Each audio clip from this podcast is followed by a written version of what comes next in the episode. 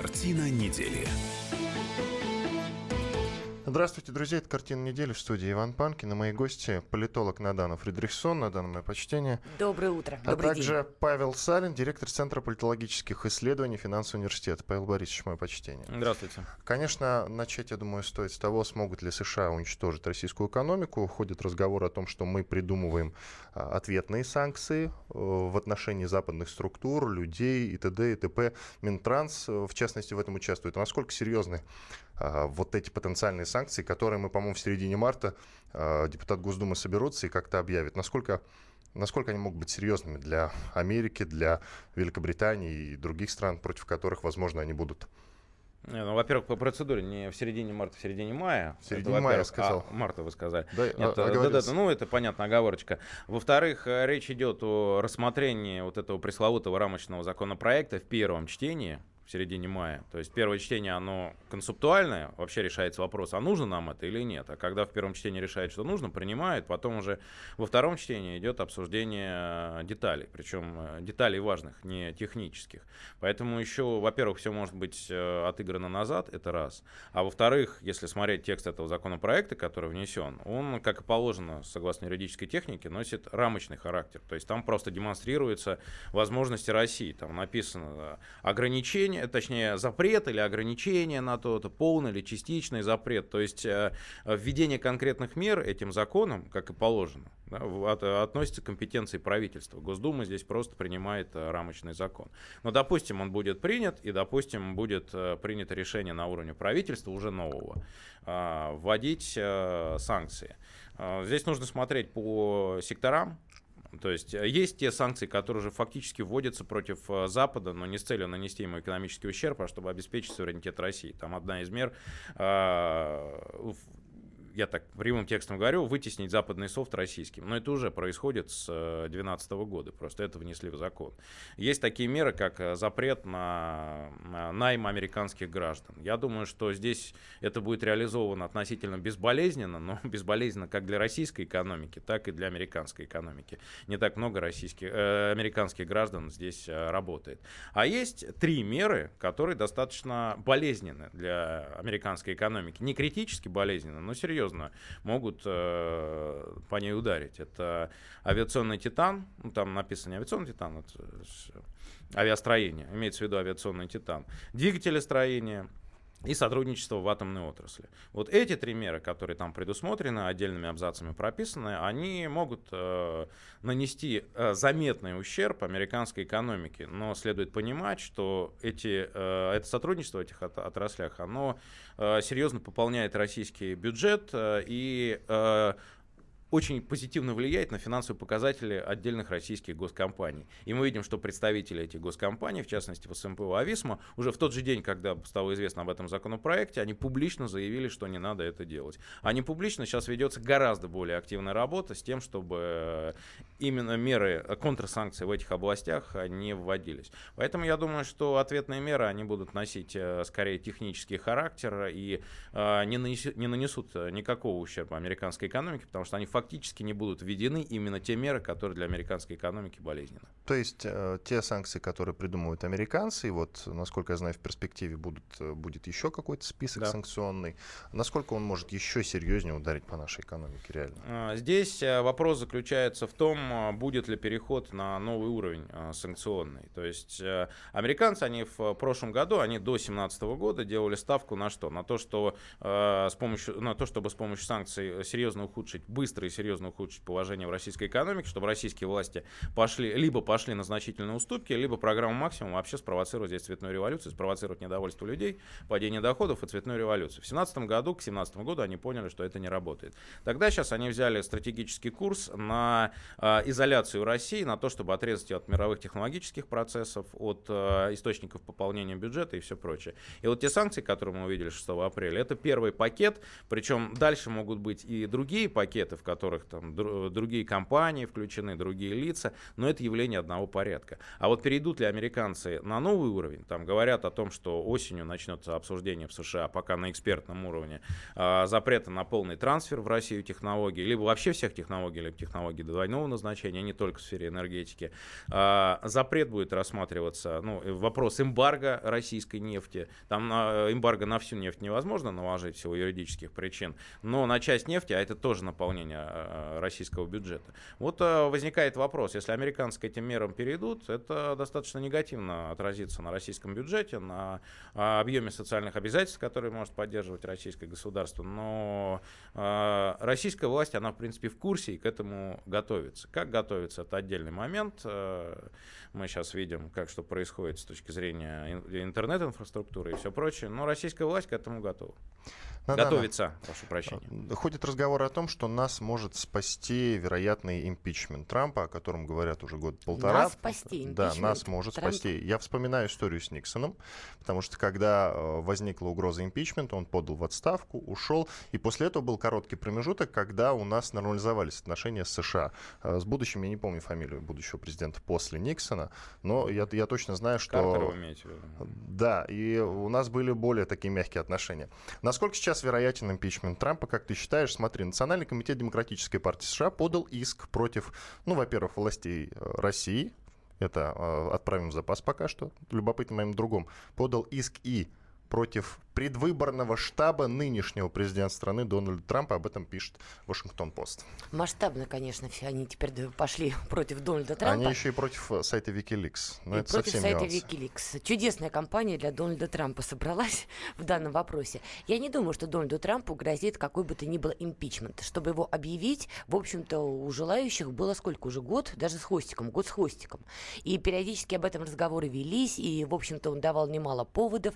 Его довольно странным поведением, политикой. Мы даже не берем последние удары по Сирии. Он, в общем-то, в апреле того года тоже наносил удары по базе Шайрат, тем, ставя, тем самым ставя под удар, в общем-то, скажем так, ну, мировую безопасность, потому что и тогда же шли разговоры, что как бы он не задел там а, российских военных. То есть он давал много поводов для того, чтобы этот импичмент ему объявить. Но дальше разговоров это не пошло. Смысл сейчас объявлять ему импичмент, если вот он через пару месяцев опять вкатывается в новую предвыборную уже кампанию.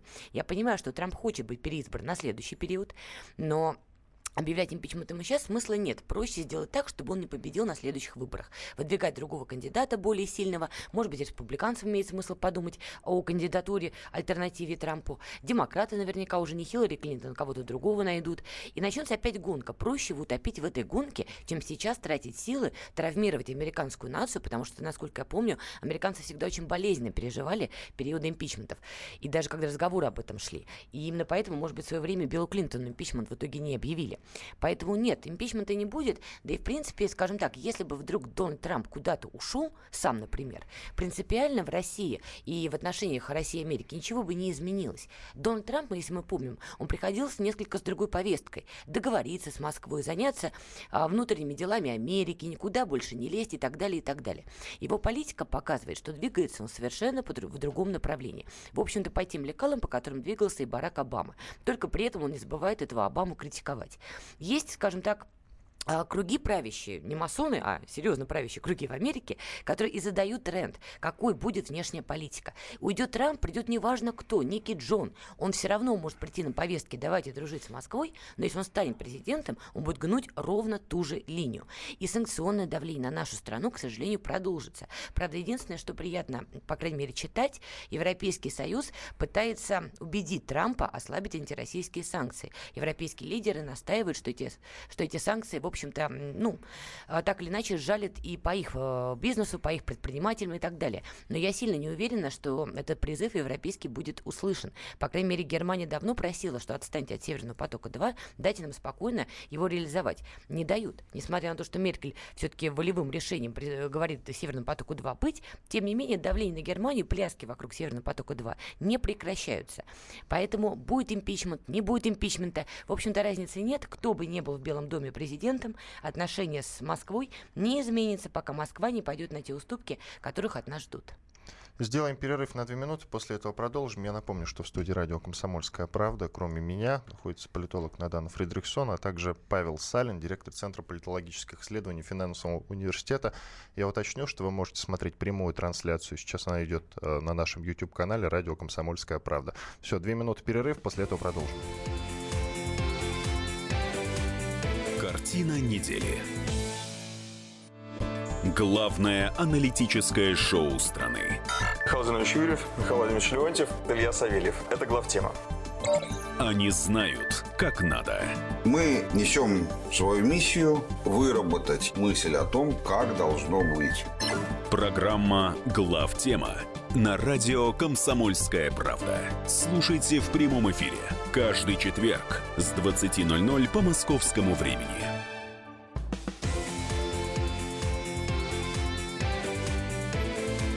Картина недели. Иван Панкин, Наданов Фридрихсон, политолог, а также Павел Салин, директор Центра политологических исследований Финансового университета в студии радио «Комсомольская правда» по-прежнему. Продолжаем. Значит, в Армении э, на этой неделе была объявлена бархатная революция. Э, это объ... объявлено э, Комитет лидером, революции. Лидером оппозиционной партии Армении «Гражданский договор» э, Никола Пашинян объявил начало этой самой бархатной революции. А сегодня состоялась встреча э, э, его и пресс нет, не президента. А Премьера. Премьер-министра Армении, сегодня, теперь вот сегодня, сегодня состоялась эта встреча, да. Насколько я знаю, через три минуты буквально Серж Сарксян покинул эту встречу, совсем короткая она была. Она сказала, да. что э, люди, э, кого поддерживает там 5-7% э, населения, они не могут так категорично, радикально делать такие категоричные заявления в адрес руководства страны на данную. И, насколько я знаю, ты эту тему вела на этой неделе. Ну, как вела, так звучит, как будто я там солирую этими процессами. Вы аккуратнее, Иван, а то вот руку Москвы тут же обнаружат. Нет, на самом деле, я вообще не очень понимаю, зачем эта встреча была нужна, потому что изначально позиции сторон были вот настолько кардинально отличались друг от друга от слова совсем. Никол Пашинян, например, требовал, чтобы Сарксян и продолжает требовать, ушел с поста премьер-министра. А, при этом Серж Сарксян заявляет, я не уйду, пока, например, не будет решен карабахский вопрос. И насколько мы понимаем, то есть никогда. Это вечная проблема. Это вечная проблема, которая нерешаема. С такими позициями садиться за стол переговоров, но тут как бы надеяться на успех изначально, мне кажется, было бы странным. Может быть, может быть, каждый из них посчитал, что это важный политический имидж. Сарксян показал, что он слушает людей, Никол Пашинян показал, что на него обращают внимание, но, скажем так, в целом на ситуацию это никак не повлияет, потому что Никол Пашинян, это, скажем так, еще молодой относительно политический деятель, который очень хочет закрепить за собой имидж главного оппозиционера в стране. В Армении вообще... А таким... Навальный наш. Я бы не стала проводить такие параллели. В Армении вообще большая проблема, что нет того оппозиционного деятеля, за которым бы люди действительно пошли. И я так понимаю, это процесс то формирования такого лидера только-только начался. И вот Никол Пашинян хочет стать именно вот этим оппозиционным деятелем. При этом, при всем, понятно, что Серж Сарксян, а, ну, скажем так, действительно многим в Армении не нравится. Я бы не сказала, что кто-то из них прибежал, дал денежку Никол Пашиняну, да, и вот взбудоражил массы. Людям действительно не понравилось, что Серж Сарксян нарушил данное им же обещание нации. Когда проводилась реформа, и Армения становилась парламентской республикой, Серж Сарксян заявил, я это делаю для блага страны, я обещаю, что я больше не буду рваться во власть. Я не буду ни президентом, ни премьер-министром. И тут, что называется, не прошло и нескольких лет, как его избирают на пост премьер-министра. Действительно, это не понравилось очень многим в Армении, и они вышли с протестами. Кроме того, а, не, не всем, скажем так, нравится период правления Сержа Сарксяна как, как президента. Он и начался, скажем так, с неприятных событий. Это кровавые события бунт 2008 года, где были и раненые, были и задержанные и так далее. То есть, ну, в принципе, вот это десятилетие его правления в сознании многих армян оставило очень негативный отпечаток. И вот даже мои коллеги из Еревана, они объясняют, что если даже брать чистые цифры, ну, Сарксян приходил, ВВП составлял там 11 миллиардов там, с копейкой, да? Сейчас 2018 год, ВВП Армении составляет столько же, если не чуть поменьше. То есть каких-то реальных достижений в его правлении не было. Карабахская проблема не решена, но она не могла бы, собственно, решиться, но тем не менее для людей этот вопрос остается болезненным. Каждый день на линии фронта идут перестрелки, каждый день кого-то там убивают, чьих-то сыновей, мужей, братьев и так далее. В экономике там огромная проблема, огромный отток населения. То есть действительно клубок проблем в правлении Сарксяна, он не уменьшился.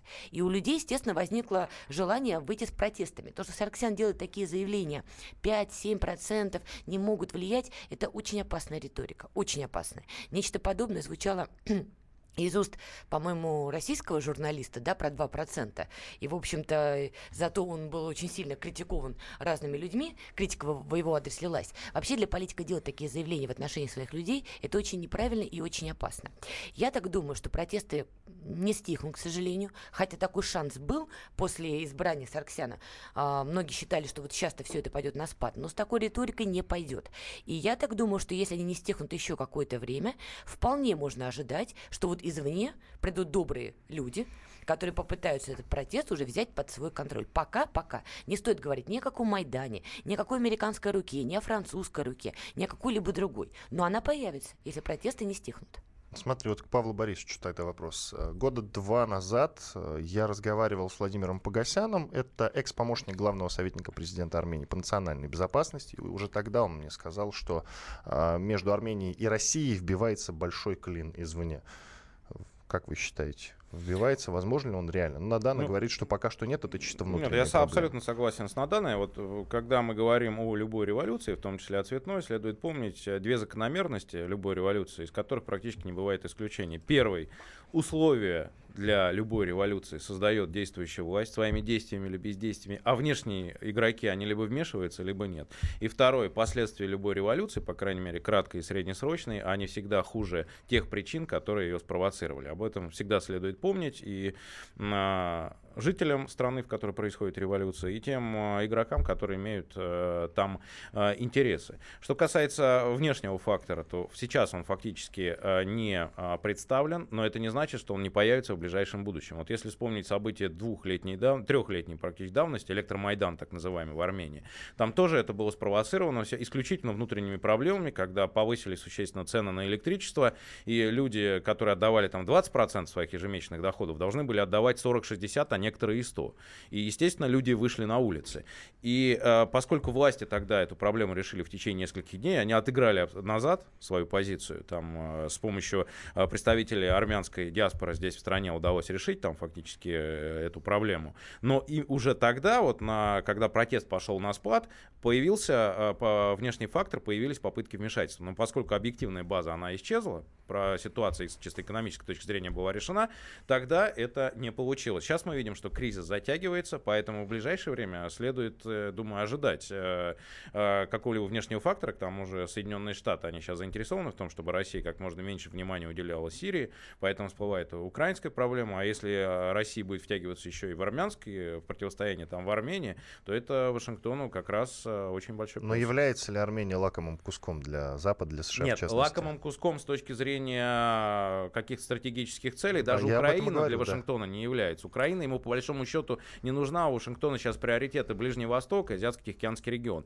Но Украина как способ отвлечь ресурсы России и Армения как способ отвлечь ресурсы России Вашингтону очень интересно. Поэтому он такой ситуации не, э, не упустит возможности этой ситуации воспользоваться. Надам на тебе слово. Но справедливости ради надо признать, что Армения все-таки так страна Майдана устойчивая. Вот Павел правильно сказал, что вот был в 2015 году электрик Ереван, там Майдан не звучал, электрик Ереван. И тогда я помню, даже Сергей Марков, выступая на российских телеканалах, кричал, что все, Майдан пришел в Армению, хватался за голову.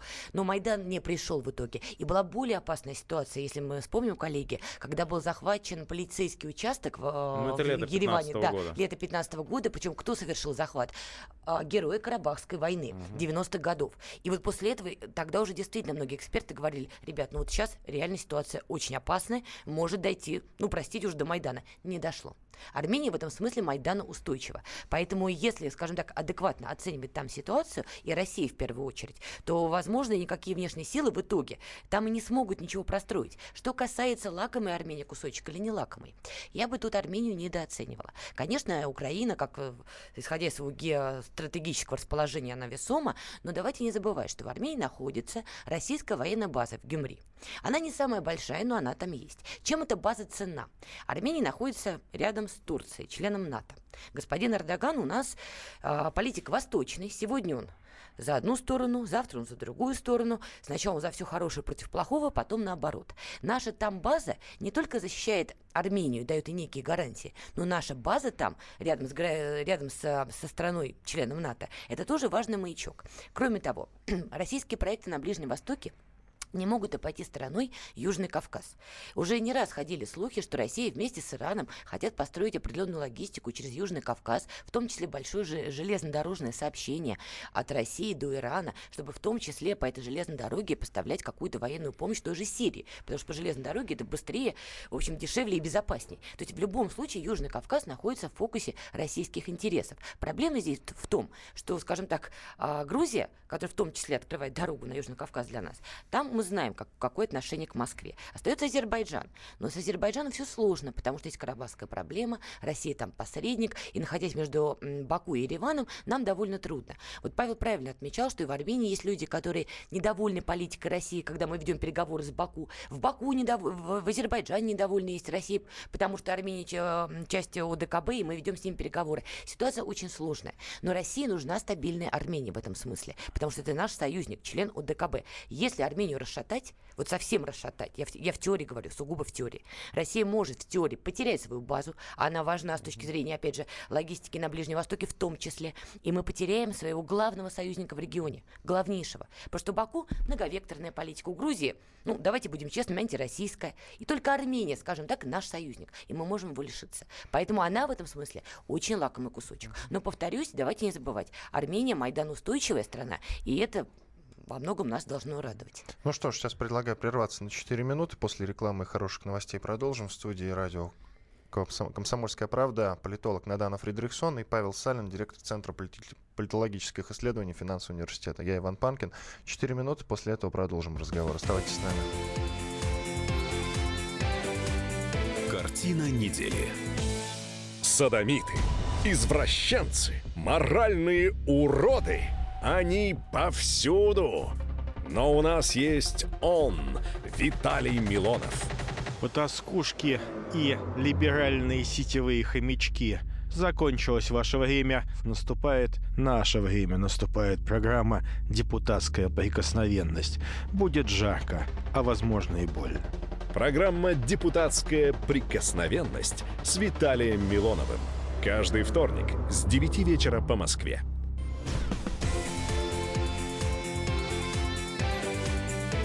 Картина недели.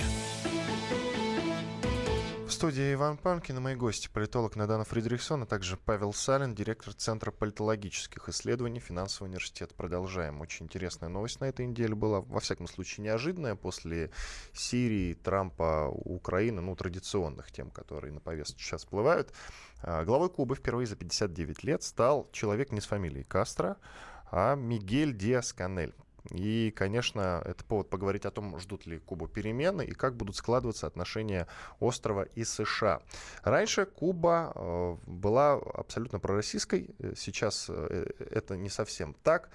Полтора года назад, правда, всплывал вопрос о том, а не возродить ли там на нашу военную базу, как, впрочем, и во Вьетнаме. Ну, что-то застопорилось, мы решили так не делать. А сейчас нам стоит это делать или нет? Как вы считаете, Павел Борисович?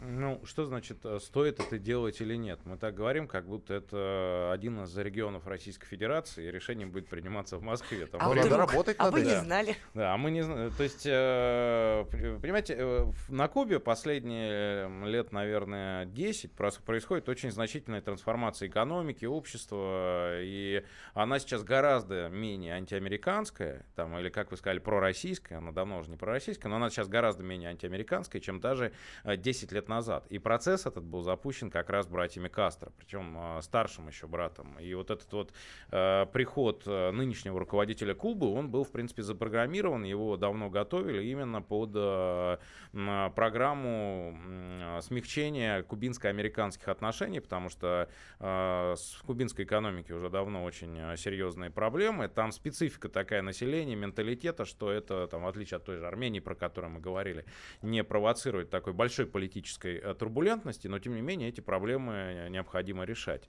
И Россия в качестве такого вот экономического партнера, как было в советское время, когда Россия во многом компенсировала вот эти вот провалы в кубинской экономике. Там кубинская экономика во многом за счет Советов держалась. То есть сейчас такая ситуация невозможна, потому что у России на это нет средств, и кубинские власти прекрасно понимают.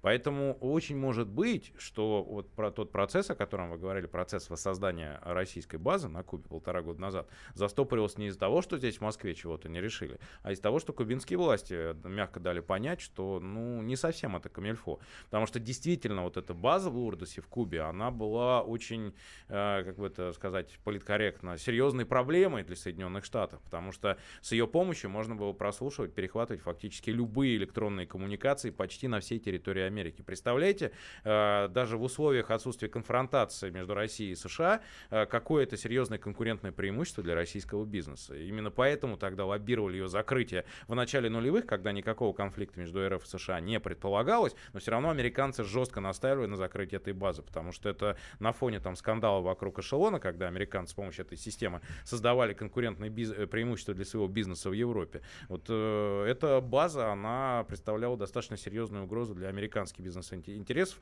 и преференций для российской стороны. Поэтому говорить о том, что Куба, она сейчас находится в орбите российского влияния или даже является стратегическим российским союзником, э, я бы не стал. А Россия в, новой геополитической ситуации, когда сейчас становится ясно, что противостояние с Соединенными Штатами это надолго, э, в лучшем случае на годы, а может быть и на десятилетия, она остро нуждается в таких союзниках сейчас в западном полушарии, в мягком подбрюшье, с учетом того, что э, дни режима Венесуэлы, скорее всего, сочтены. Там вообще в Латинской Америке закончился так называемый левый поворот. И там сейчас приходят или в ближайшее время будут приходить к власти проамериканские режимы.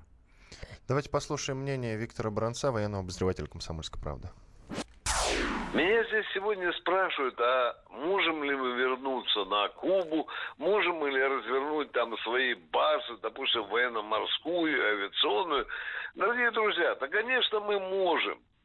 Но мы же не американцы, которые могут садиться на Кубу, не спрашивая тамошнее правительство. Как это видим мы с Соединенными Штатами Америки в Сирии. Зависит от решения правительства Кубы. И если правительство Кубы разрешит, мы, конечно, присядем. Будет там и наша военно-морская база, авиационная база, возможно, и сухопутная база какая-то. Но, дорогие друзья, я должен сказать вам самое главное – с приходом нового председателя Госсовета и Совета министров Кубы мы фактически, хотя и говорим, что мы продолжаем традиции Фиделя Кастро, тем не менее мы говорим, что сейчас начинается новый этап российско-кубинских отношений. Он думаю, будет непростым, но судя по тем заявлениям, которые сделал новый глава Кубы, а эти отношения обещают быть радушными. Я держу кулачок за то, чтобы так оно и было. Виктор Баранец, военный обозреватель комсомольской правды. Надан, к тебе вопрос. Смотри, баз НАТО вокруг России много, а вот у нас баз вокруг США нет. Ведь нужно возрождать э, советские традиции в этом смысле, разве ну, нет? Ну, я вот тут не соглашусь, хотя, опять же, Иван, ни вы, ни я не вправе говорить за Минобороны, как они считают. Но если сходить банально из того, что вот э, могут проанализировать журналисты, я не думаю, что России нужен, нужна вот этих сеть военных баз. Во-первых, содержать такое количество военных баз, это, извините, дорого. Во-вторых, а зачем нагнетать и без того непростую ситуацию? Ну, например, договоримся мы, я не знаю, с Канадой или с Мексикой. Вот даже с Канадой с Мексикой. точно не договоримся. Хорошо, с Мексикой. Я сказала, например, хорошо, с Мексикой. А давайте-ка мы вот подтащим, к вам поставим военную базу как раз в то место, где Трамп стену строит, чтобы ему неповадно было, и вам приятно, и нам хорошо. Допустим, Мексика скажет, ну, вперед давайте. Ну и что? Для нас-то огромные будут траты от переброски до содержания. Это повысит градус кипения, и мы вернемся к тому самому, что называется, Карибскому кризису, даже без Кубы, что называется. Зачем? Россия занимает в этом смысле не просто ну, оборонительную, наверное, неправильное слово, политику, но сдерживающую. То есть мы заявляем, что, ребята, зачем вы приближаетесь к нашим границам? Мы можем дать вам отпор. Вот мы провели военное учение, мы показали, что у нас не дубинки и не бананы в руках. У нас все-таки есть вооружение. Перестаньте нагнетать ситуацию, перестаньте. И дальше уже НАТО и Соединенные Штаты Америки, наши западные партнеры, должны принимать некое решение, как они видят эту ситуацию. Мы готовы давать отпор, но плодить свои военные базы, тем более вот мы уже сегодня говорили по поводу экономики России, uh-huh. санкций, ну, в общем-то, простите, а за чей счет, Иван? Мы будем содержать все эти базы. Вот вы, например, готовы отдать свою кровно заработанную зарплатку, чтобы наша база появилась, например, в Мексике? Да, как в советское время, подписка вот на эти облигации. Да. Одна-две зарплаты годовых, пожалуйста.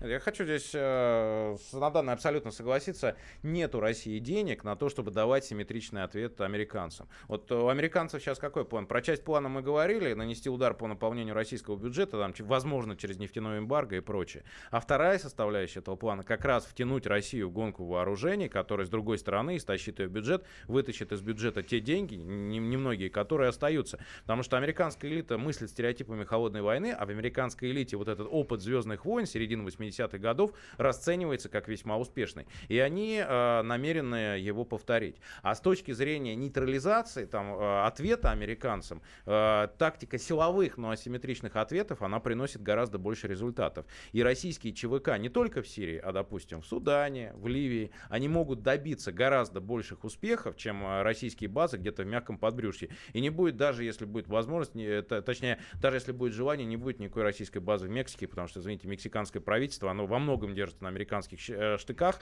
которые гарантируют ему безопасность от наркокартелей. И у стопроцентно экономически завязано на американскую экономику, так же, как и Канада.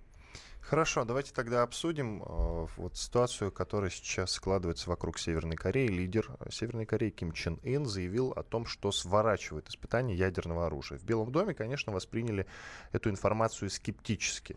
Хотя, насколько я знаю, Трамп в самом начале, когда эта новость только появилась, он э, написал у себя в Твиттере, что приветствует это решение. Как вы считаете, это э, действительно какая-то ловушка со стороны Ким Чен Ына или нет? Ну, Ким Чен Ын сейчас действует в той системе ограничений, достаточно грамотной, при очень ограниченных ресурсах, а, какие у него есть. В конце прошлого года реально стоял вопрос о том, чтобы проводить какую-то силовую операцию в отношении Северной Кореи, какую там не ясно, но э, северокорейский режим, делая ставку на а, ядерный потенциал как средство гарантирования своей несменяемости, своего сохранения, он фактически подошел к той красной черте, когда американцы могли попытаться его поменять силовым путем, не не из-за того, что им это нужно, а из-за того просто, что им нужно было э, как-то вот перед э, глазами всей мировой общественности сделать так, чтобы их слова, дела, точнее, хотя бы чуть-чуть соответствовали словам. Сейчас происходит там деэскалация. Понятное дело, что корейцам, корейским властям э, не нужна напряженность с Соединенными Штатами, не нужно быть таким плохим мальчиком, мальчиком э, для битья, потому что это угрожает их будущему. Поэтому северокорейский лидер, он сейчас пытается дипломатическими способами сбить этот накал с тем, чтобы уйти в Азиатско-Тихоокеанском регионе, попытаться уйти из-под прицела США. Вряд ли это получится, потому что Соединенным Штатам нужен в Азиатско-Тихоокеанском регионе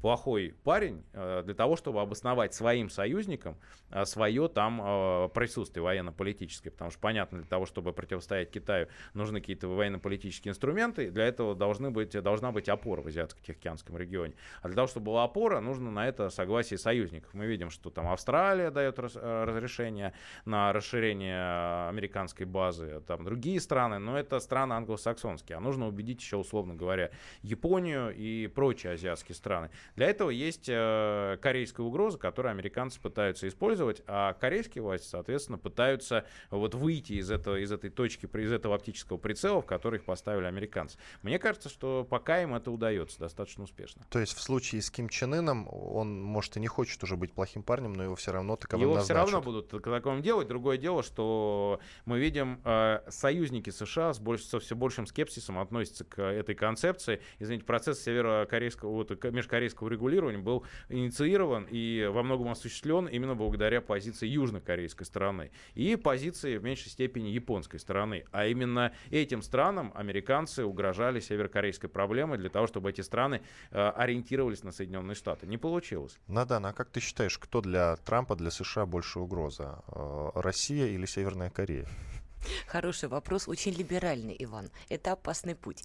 Нет, Северная Корея, она для многих представляет большую опасность, потому что, ну, слушайте, когда размахивают, э, простите ядерными боеголовками, спокойно спать мало кто может все-таки. Тем более понятно, что если бы, не дай бог, начались бы взаимные удары, то в зону поражения в том числе попал бы части нашей страны. Поэтому смешного тут, конечно, мало. Что касается заявления Ким Чен Ына, конечно, хочется порадоваться, поприветствовать это заявление, но, на мой взгляд, все-таки это это хитрая ловушка Ким Чен Ына. Потому что понятно, что перед встречей с Дональдом Трампом, которая была анонсирована, ему нужно действительно показать именно западному сообществу, именно западному, что на самом-то деле он не такой страшный, как его малевали, что он не рокетмен, что он абсолютно нормальный, адекватный политик, готовый вести переговоры. Но если встреча состоится все-таки, понятно, что Ким Чен Ын выдвинет определенные условия, которые могут очень не понравиться Дональду Трампу. И в итоге, и в итоге эти переговоры вряд ли придут к какому-то итогу. И более того, все это вернется на исходные позиции, опять начнется конфронтация. Да и Америке это и нужно, потому что если, не дай бог, Пхеньян, не дай бог в глазах Америки, а, предстанет нормальным международным игроком, то тут же начнется диалог с Южной Кореей, например, а чего не добиваются. А это Вашингтону, извините, совсем невыгодно. В студии радио «Комсомольская правда» Иван Панкин, политолог Надана Фридрихсон и Павел Салин, директор Центра политологических исследований Финансового университета. Продолжим через две минуты. Картина недели.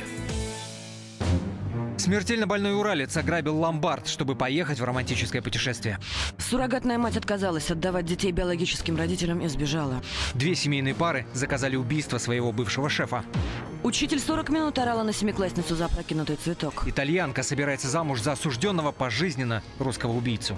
Никакой политики, никакой экономики. У нас особый случай. Только человеческие истории, которые никого не оставят равнодушными. В студии Екатерина Белых и Антон Арасланов. Слушайте по будням с 12 часов по московскому времени.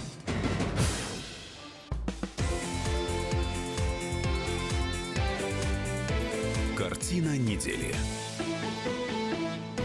В студии радио «Комсомольская правда» Иван Панкин, политолог Надана Фридрихсон, а также Павел Салин, директор Центра политологических исследований Финансового университета. Продолжаем. Хорошие новости. Президент Германии призвал не называть Россию врагом. А, Франк Вальтер Штанмайер сказал, что мы не должны Россию в целом и страну, ее народ объявлять врагами. Вот такие дела. О чем это говорит, как вы считаете, Павел Борисович? А, ну, на а самом смягчение деле... риторики немецкой по отношению а, к России? Нет, это не смягчение риторики. А, здесь, понимаете, какая диспозиция была перед заявлением господина Штайнмайера. А, американцы давят сейчас на европейцев с тем, чтобы европейцы присоединялись к новому пакету секторальных санкций. Были готовы присоединиться к следующим санкциям, о чем мы говорили, которые касаются энергетических аспектов, а Россия с Европой энергетически достаточно серьезно завязана. И европейцы, в первую очередь, с подачи немецких немецкого бизнеса, они все чаще американцам заявляют, что, ребята, да, там трансатлантическая солидарность это хорошо, но нам это стоит все дороже. И аргу- американцам эти аргументы э, парировать становилось все сложнее. А когда ты не можешь человеку предъявить какие-то рациональные аргументы, необходимо вывести, чтобы им сманипулировать, необходимо вывести его из зоны э, рационального в зону эмоциональную. И там тогда им можно манипулировать. И именно отсюда появляется вся эта, весь этот скандал в Солсбери британский, да, когда европейскому общественному мнению преподносится картина, что русские киллеры бегают по Европе и убивают мирных граждан, потому что вот это вот э, э, инцидент в Солсбери, он сейчас фактически в западной прессе представлен как химическая атака России на мирных британских граждан. Там уже Скрипаль уже где-то немножко Ну и поэтому в они верят в химатаку и, в Сирии, соответственно. Ну именно, да, химатаку в Сирии. То есть таким образом европейское общественное мнение э, готовит... Ну, создается такая ситуация, когда э, европейские политики уже не могут апеллировать к европейскому общественному мнению с э, позицией, что с Россией нужно дружить, потому что в сознании европейцев э, русские, Россия это плохо. И вот господин Штайнмайер, он как раз заявляет Соединенным Штатам, что такая политика по э, созданию, созданию образа России там, как токсичной страны в Европе неприемлема. То есть это не просто какое-то такое заявление на обум. То есть э, не, здесь немецкие власти в лице немецкого президента, они шлют дают э, сигнал, что, ребята, вот это вот ваша новая антироссийская кампания, одним из элементов которой является дело Скрипаля, но не только, вот не нужно ее на территории Европы проводить. Мы все равно будем ориентироваться на свои экономические интересы. Надан, а как ты считаешь, э, вот только мне кажется, что вообще в целом немецкая риторика, взять хотя бы господина Штанмайера и канцлера Германии Меркель, она все равно как-то смягчилась по отношению к России? Если да, то с чем ты это связываешь? Ну, как-то риторика на немецком языке мягко не звучит. Обычно она как-то все-таки более жестко. Я все-таки думаю, что это здравый смысл. Я бы не сказала, что это повлияло бы на что-то принципиальное в отношениях России и Америки. Германия заявляет о том, что она готова выступить посредником в регулировании вот российско-американских отношений. Германия не присоединилась к этим вот э, безумным субботним ударам по Сирии. То есть она пытается сохранить некий нейтралитет, потому что понимает, что если конфронтация будет усугубляться, то, извините меня, одним из плацдармом, полем битвы станет именно Европа, и в том числе немцы и Германия, что вся вот эта перепалка, она будет, в общем-то, процветать пышным цветом именно на европейской земле. Поэтому Германия пытается подать голос разума, что, ребята, остановитесь, потому что иначе в итоге страдать будем мы, европейцы. Не только американцы, не только русские, но и мы. Кроме того, есть действительно прагматичный интерес. Немецкий бизнес давит на немецких политиков, что у них есть свои интересы в России.